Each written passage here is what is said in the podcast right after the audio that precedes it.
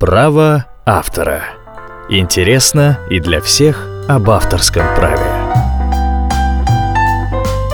Лёш, давай-ка поговорим о презумпции авторства. На всякий случай определимся с понятием презумпция.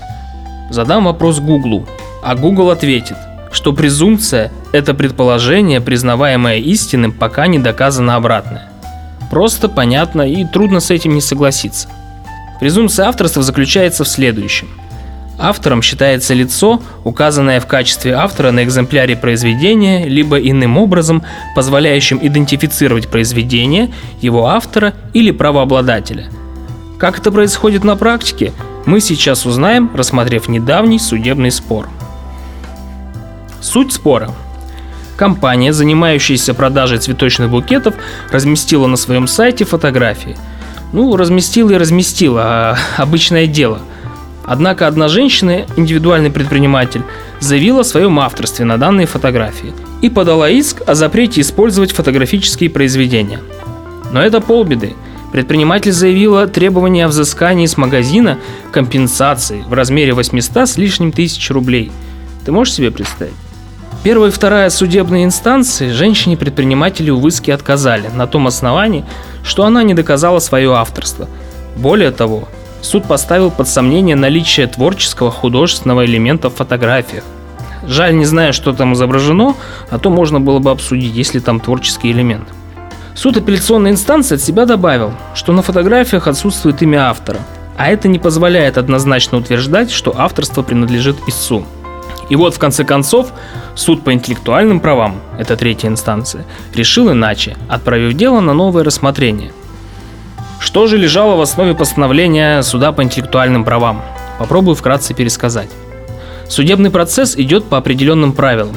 В частности, ответчик, цветочный магазин, должен был доказать, что использует фотографии правомерно. Истец, предприниматель, подтвердить свое авторство, а также факт неправомерного использования произведения ответчиком. Ответчик ни разу не направил суд своего представителя ни на одно заседание. В письменном виде позиции тоже не было – тем самым ответчик совершил большую ошибку, на мой взгляд, так как истцу не возражал, а раз не возражал, значит признал требования. В свою очередь, женщина-предприниматель представила в суд диск с оригиналами изображений, содержащий дату, время съемки, информацию об авторе. Не поленилась и распечатала фотографии в оригинальном разрешении. Обратила внимание на то, что на одном из фото изображена она с мужем, который представлял ее интересы в суде. Э, в общем, наша героиня собрала какой-то минимум доказательств, чтобы выиграть процесс. И этого минимума с учетом неявки сопер... то есть ответчика, с учетом презумпции авторства, хватило суду по интеллектуальным правам, чтобы направить дело на новое рассмотрение в арбитражный суд первой инстанции.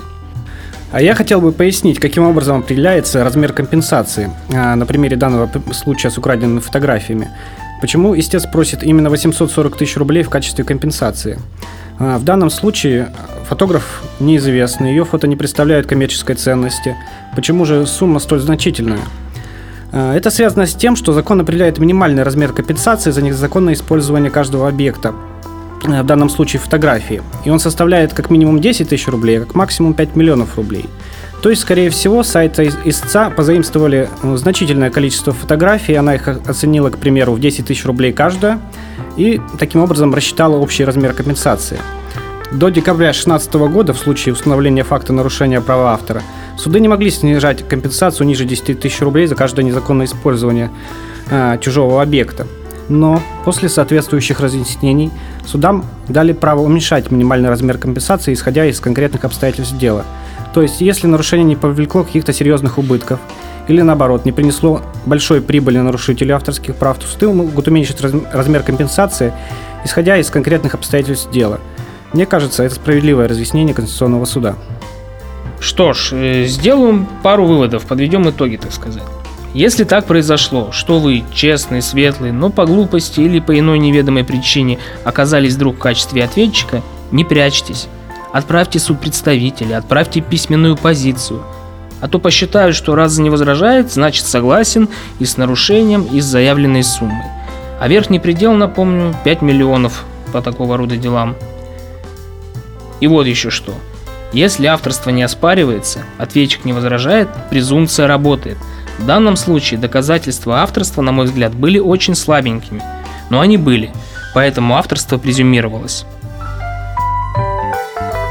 Всего вам доброго, здоровья и хорошего настроения. До свидания. Право автора. Интересно и для всех об авторском праве.